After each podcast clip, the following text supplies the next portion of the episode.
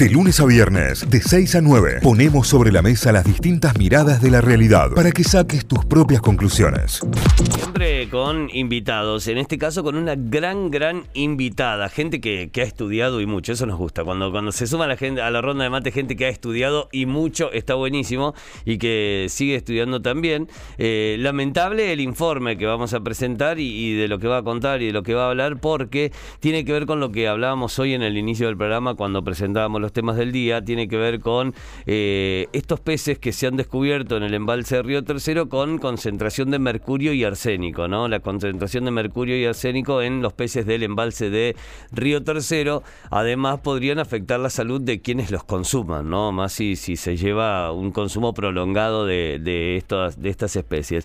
Tenemos en línea a una de las biólogas que estuvo detrás de este informe, ella es bióloga del Instituto de Diversidad y Ecología Animal de la Facultad de Ciencias Exactas Físicas y Naturales de la Universidad Nacional de Córdoba.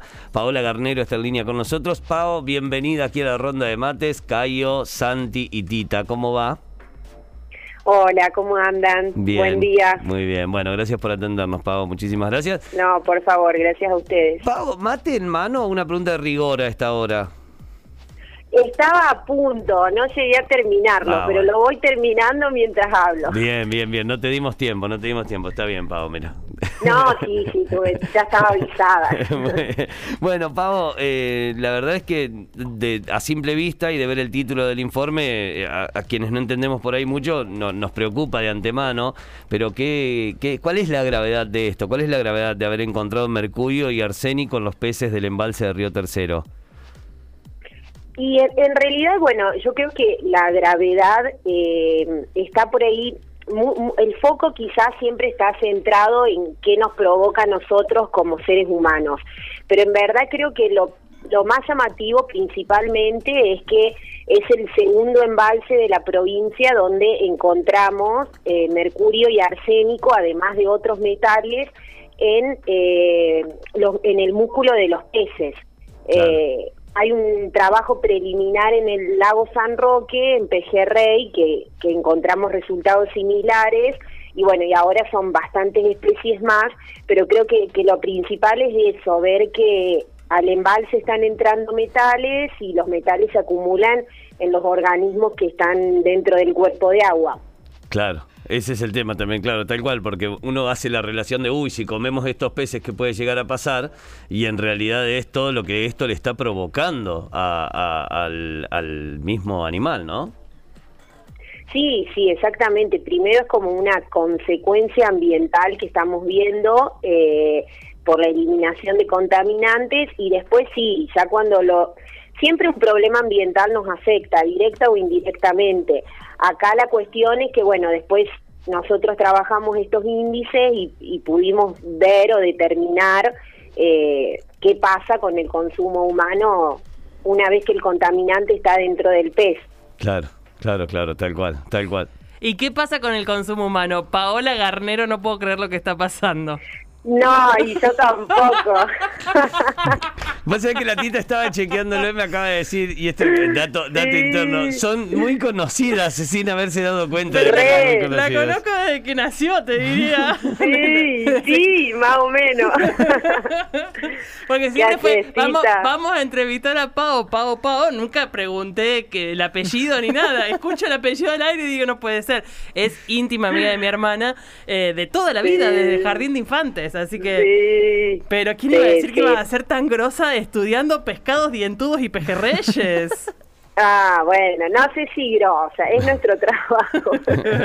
che, Pau, de verdad, ¿cuál es la consecuencia en el humano, por lo menos en lo, en lo previsible, en este en esta investigación que están llevando a cabo?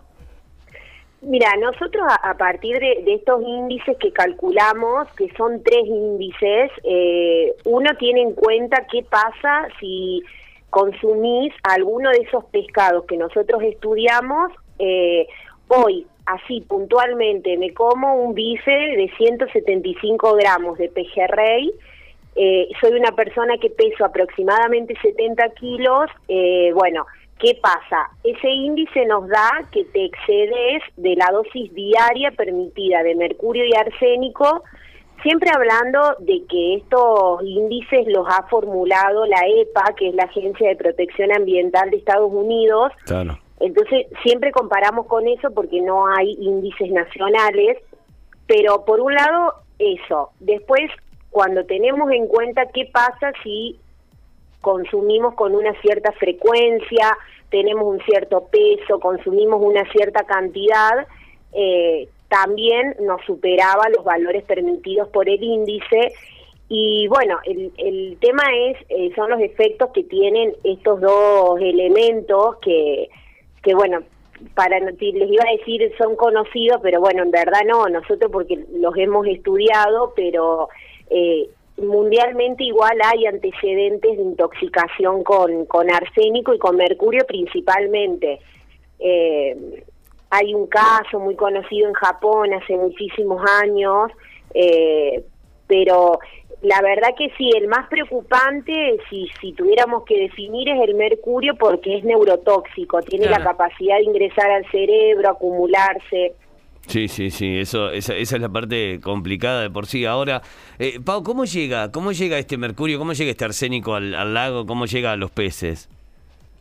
Bueno, el, arsénico eh, es bastante, mm, digamos, está presente en los suelos de la provincia de Córdoba bastante, en distintos niveles, dependiendo de la zona de la provincia, pero siempre se conoce que hay problemas de arsénico en agua generalmente en nuestra provincia porque los metales eh, hay que aclarar que son eh, elementos naturales de la corteza de la Tierra.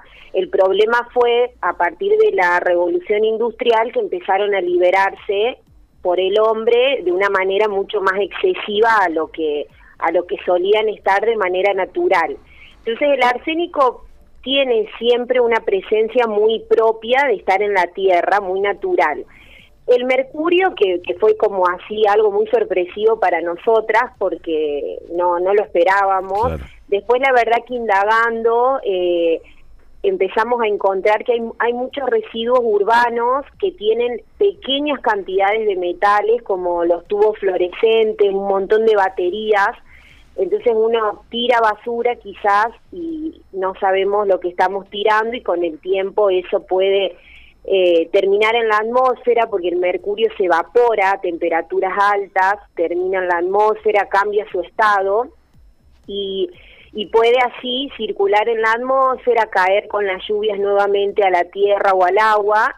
También puede venir de otra provincia, quizás en, en zonas mineras que se, se esté usando el mercurio como algún coayudante para extraer minerales también esos vapores pueden viajar un montón de kilómetros en la atmósfera y decantar después, caer al, al suelo y al agua. Eh, y la otra idea que tenemos teoría, que en verdad, bueno, no, no está al 100% comprobada, es que en, la ciudad de Río Tercero, que hay un polo industrial, eh, funcionó hasta el 2009, creo, una planta de cloroálcali, que ah. son industrias que suelen usar mercurio. Y bueno, hasta el día de hoy no se sabe qué pasó con eso. Hay trabajos que han encontrado en Río Tercero mercurio en agua. Entonces, bueno, también eh, podría ser una consecuencia. Claro. Claro, podría Y si estas fábricas ya no existen, digamos, o no están funcionando más, puede que, no, no, haya responsabilidad sobre nadie, digamos, porque si no se hace un estudio ambiental en la, en, la parte industrial de Río Tercero y podríamos identificar de dónde viene. Claro, si esa fábrica, hay un informe de Nación que hizo eh, de todas las plantas de cloroálcali que había en la Argentina y figura esta que está cerrada, lo que pasa es que nunca se sabe qué hacen con todo lo que les quedó, con todos los químicos que usaban, dónde los liberaron, no, no hay mucho control. No hay datos sobre eso. En principio, entonces, la principal recomendación es primero no ir a pescar a, la zona de Río Tercero no, y no consumir la pesca y, por otro lado tampoco consumir eh, pescado en, restaurantes y demás en caso de, de que esa sea la elección. Sí, en verdad lo que nosotros queremos también, o sea, incentivar un poco, eh, primero dar a conocer de que está el problema, o sea, de, que encontramos esto, bueno, que sea como una, mm, una alarma amarilla eh, para prestar atención. Eh, hay que tener en cuenta que, bueno, hay especies, hay muchas más especies de peces en el embalse que nosotros no hemos estudiado, entonces, eh, por ahí a lo mejor una carpa no, no acumula lo mismo que las especies que trabajamos, pero sí eh, quizás ser como cuidadoso, saber lo que, lo que se encontró en el embalse y por ahí ser un poco más consciente a la hora de ir, pescar, consumir eh, y también exigir que se siga, eh, digamos, trabajando esto, porque debería ser un, un puntapié para que haya un seguimiento, un monitoreo a lo largo de los años, volver a trabajar con otras especies, con las mismas, ver qué pasó, si, si las concentraciones se mantienen, aumentaron.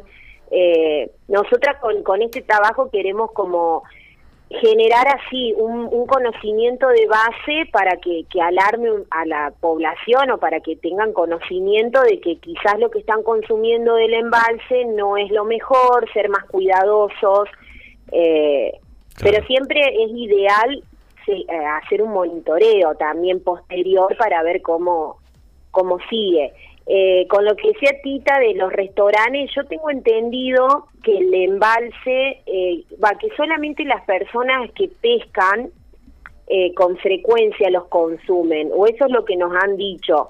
pero de todas formas, bueno, hace poco salió una nota de de pesca que hicieron estudios en peces que están en pescaderías de Córdoba y encontraron otros contaminantes, así que bueno. Claro, no estamos exentos en ningún lado, sí, no, lamentablemente. No, no, no. Eh, Paula, La, la, última, te hago cortita, tiene que ver con, ¿hay alguna forma de saneamiento a esta altura, digo, para que esto no empeore?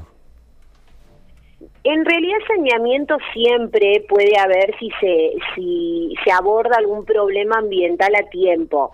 Acá lo primero que se debe hacer es reconocer eh, o identificar qué es lo que está eh, incorporando metales al embalse. Em, porque yo también me olvidé de mencionar que si bien eh, los que dieron como más grave fueron el arsénico y el mercurio, hay otros metales que pueden estar ingresando por los cultivos que hay alrededor del embalse de Río Tercero, que son más de los que esperábamos. La verdad nos encontramos con cultivos muy cercanos a, la orilla del embalse. Entonces, yo creo que primero hay que siempre identificar la fuente o tratar de ver, bueno, qué es lo que lo, lo principal que debe estar aportando.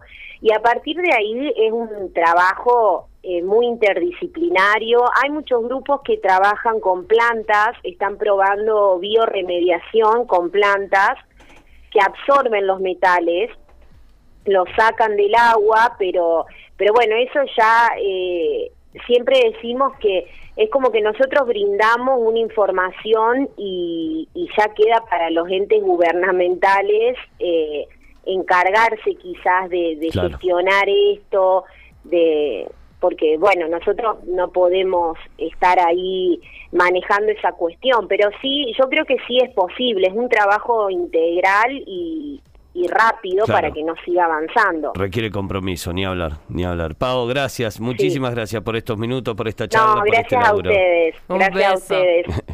bueno, un beso, un beso chicos, un beso. Adiós. Gracias. Faba Garnero, bióloga del Instituto de Diversidad y Ecología Animal de la Facultad de Ciencias Exactas, Físicas y Naturales de la Universidad Nacional de Córdoba. Es una de las biólogas que estuvo detrás de este informe y estuvo aquí en diálogo con Notify. Notify, las distintas miradas de la actualidad para que saques tus propias conclusiones. De 6 a 9, Notify, plataforma de noticias.